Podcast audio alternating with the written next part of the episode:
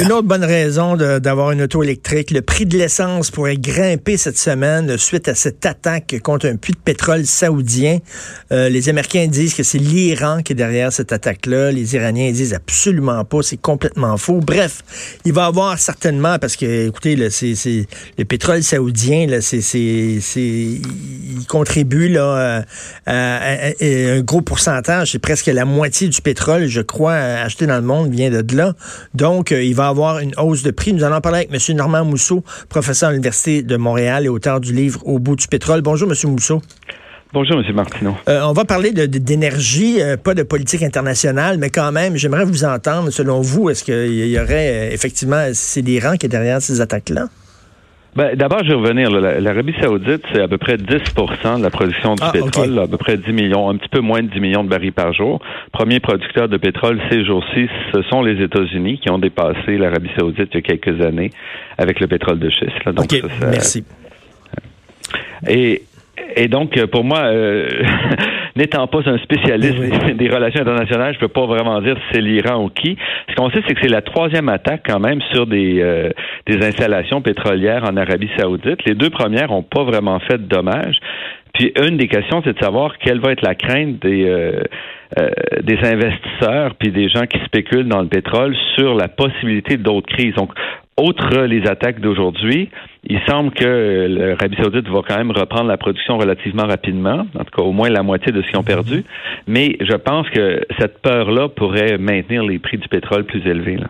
Ben, cela dit, les, ceux qui nous vendent le pétrole à la pompe, ils ont toujours, ils cherchent toujours des bonnes raisons pour essayer de nous le vendre le plus cher possible. Là, bien sûr, ils vont dire c'est à cause de ces attaques-là. Est-ce que c'est vrai qu'effectivement euh, il y a un lien entre l'augmentation du prix du pétrole et ces attaques-là, ou c'est un prétexte parce que il y a toujours quelque chose. Il y a un ouragan quelque part, il y a une tempête quelque part, il y a n'importe quelle raison est bonne pour augmenter le prix du, pétrole à la pompe. Ben en fait, c'est parce que le, pétrole, c'est une marchandise, une commodité internationale et qui, euh, il n'y a pas de réserve. Il y a des réserves un peu, mais en gros, le pétrole qu'on consomme, on vient de l'acheter. Ce qui fait que dès qu'il y a une tension sur le marché, ben, tout le monde va s'arracher le pétrole pour être sûr d'avoir euh, ce qu'il faut et ce qui fait augmenter les prix. Donc, ce qu'on a vu aujourd'hui, par exemple, c'est que le prix du pétrole a augmenté de 10% ce qui est quand même pas immense quand on sait que c'est 6% de la production de pétrole qui était touchée euh, par des arrêts suite aux, attaques. Mhm. Donc, on sent bien que tout le monde est un peu en période de, de regarder ce qui se passe. Si l'Arabie saoudite prend trois mois pour revenir à son niveau initial, ben là, on voir les prix du pétrole augmenter encore. Si l'Arabie saoudite revient rapidement, ben, il va rester un résiduel, à mon avis, qui va être la, peur un petit peu d'autres attaques. Et qu'est-ce que vous dites là, des gens qui disent on a encore besoin du pétrole pendant quelques années? C'est certain qu'on a hâte de passer à l'électrique, mais ce serait c'est pas demain. Faut pas, on peut pas. Euh, c'est pas en tirant sur la, la marguerite qu'elle va pousser plus vite. Euh, euh, oui, le pétrole c'est sale, mais quand même, on en a encore besoin pour les prochaines années. Euh, on voit un, écologiste comme Stephen Guilbeault qui se présente pour le Parti libéral du Canada, Parti libéral du Canada qui a acheté un pipeline. Ça peut, ça peut paraître assez bizarre qu'un militant écolo pur et dur comme Stephen Guilbeault euh, entérine cette décision-là. Mais qu'est-ce que vous dites aux gens qui disent qu'on a besoin de pétrole encore? Euh, ce que je dis, c'est qu'on en a besoin. Le, pétrole, la demande en pétrole a augmenté ces dernières années. Ah donc, l'augmentation est plus lente mais euh, mais quand même, euh, elle augmente. Donc, malheureusement, je dirais, ça va pas dans le sens euh, dont on a besoin parce que la, question du réchauffement climatique, elle est réelle, puis elle va nous coûter une fortune en termes de dommages. Mais donc, présentement, la demande en pétrole augmente. Donc, on n'a pas encore fait le, le, renversement de ce côté-là. Mais le, le pétrole, c'est pas infini, c'est pas une ressource qui est infinie, on le sait. Il en reste pour combien d'années encore du pétrole? Ah, il en reste beaucoup plus que ce qu'on devrait consommer si on veut éviter là, euh, les, les, problèmes majeurs climatiques là, qui ont déjà commencé. Là. Par exemple, déjà, on voit des forêts tempérées en Europe qui sont en train de mourir à cause des changements climatiques. On voit des, des transformations majeures. Là. Euh, et il va falloir laisser une bonne partie des réserves qu'on a aujourd'hui de pétrole dans le sol si on veut éviter euh, des réchauffements là, euh, déséquilibrés. OK, donc on pourrait encore le pomper du pétrole encore pendant 25 ans, ce que vous dites. Là. Ah, et plus, les ressources de l'Alberta, c'est 200 ans de, de pompage au rythme où on va là. On a beaucoup, même chose au Venezuela. Ce sont d'immenses réservoirs. le Venezuela, l'Arabie Saoudite, le, Canada ont à eux ceux, à eux trois les, les plus grosses réserves de la, de la planète, là, qui sont bonnes pour des dizaines d'années. Mais, mais ce, que vous dites, c'est que oui, on pourrait continuer à pomper le pétrole, euh, on pourrait continuer, nous, euh, euh, avec nos réserves de pétrole, continuer à faire beaucoup d'argent, mais il faut pas, il faut pas voir à court terme comme ça, il faut voir à long terme. Et ce que vous dites, c'est qu'à long terme, les dommages, un, vont être dangereux pour la santé, mais surtout vont être extrêmement coûteux, les dommages. Oui, c'est ça. Et quand je parle à, long terme, c'est court. Malheureusement, on parle de 30 ans à peu près. Là.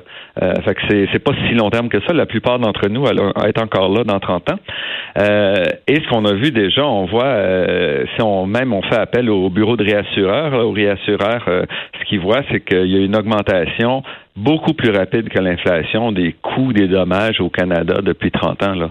Euh, et, là, il y a des gens qui disent, bien, il va falloir que les gouvernements euh, fassent une loi en disant on interdit carrément la vente de véhicules à pétrole. Euh, là, Québec solidaire dit c'est dans 20 ans. dans 20 ans, on devrait interdire aux concessionnaires de vendre des véhicules à pétrole. Euh, il y a des gens qui ont trouvé ça bien épouvantable. Moi, je dis j'espère, j'espère que dans 20 ans, on L'Angleterre l'a fait, la France, la Chine. la Chine, là, s'ils l'annoncent, ça veut dire qu'ils vont le livrer d'abord parce qu'eux, ils ont tout intérêt à vendre des véhicules électriques parce que c'est d'un point de vue de positionnement international, ils peuvent occuper un marché qui n'est pas encore très occupé.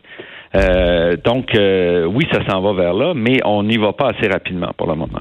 on ne se transforme pas, puis on prépare pas notre économie pour être les leaders de l'économie de demain. C'est un gros problème. Ben oui, parce que là, il y a beaucoup de gens qui mettent d'un côté euh, l'environnement, la protection de l'environnement, et de l'autre le développement économique. C'est complètement débile de les mettre en opposé. Euh, dire, si on s'en va dans les énergies vertes, M. Mousseau, on va pouvoir créer des jobs, on va pouvoir créer de la richesse. Ils sont pas incompatibles.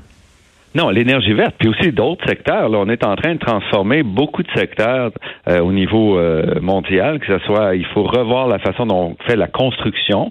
Donc là, il y a de la marge pour faire des innovations de ce côté-là.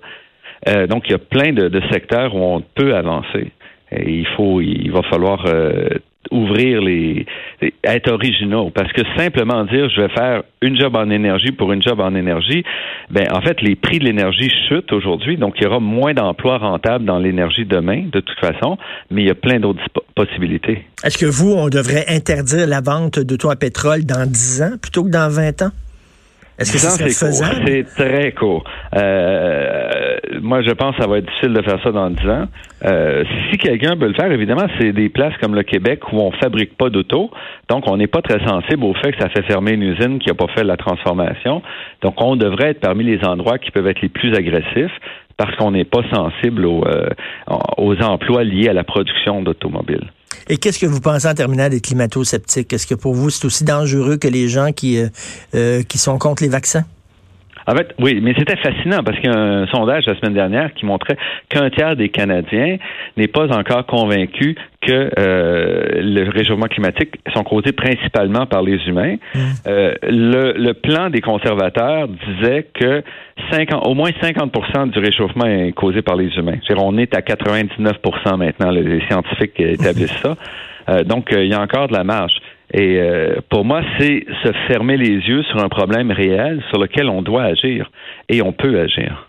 Merci beaucoup. Euh, votre, vous avez écrit un livre qui s'appelle Au bout du pétrole, mais c'est pas votre livre le plus récent, je crois. Non, hein, mon dernier, c'est Gagner la guerre du climat, 12 mythes à déboulonner sur comment justement réfléchir les choses en s'appuyant sur les faits. Là. Parce qu'il y a des défis auxquels on est confronté, mais quand on se raconte des histoires, on n'est pas capable de les prendre du bon côté. Donc, basé sur des faits scientifiques, euh, je conseille tout le monde de lire ça. Merci beaucoup, M. Mousseau. Parfait. Merci.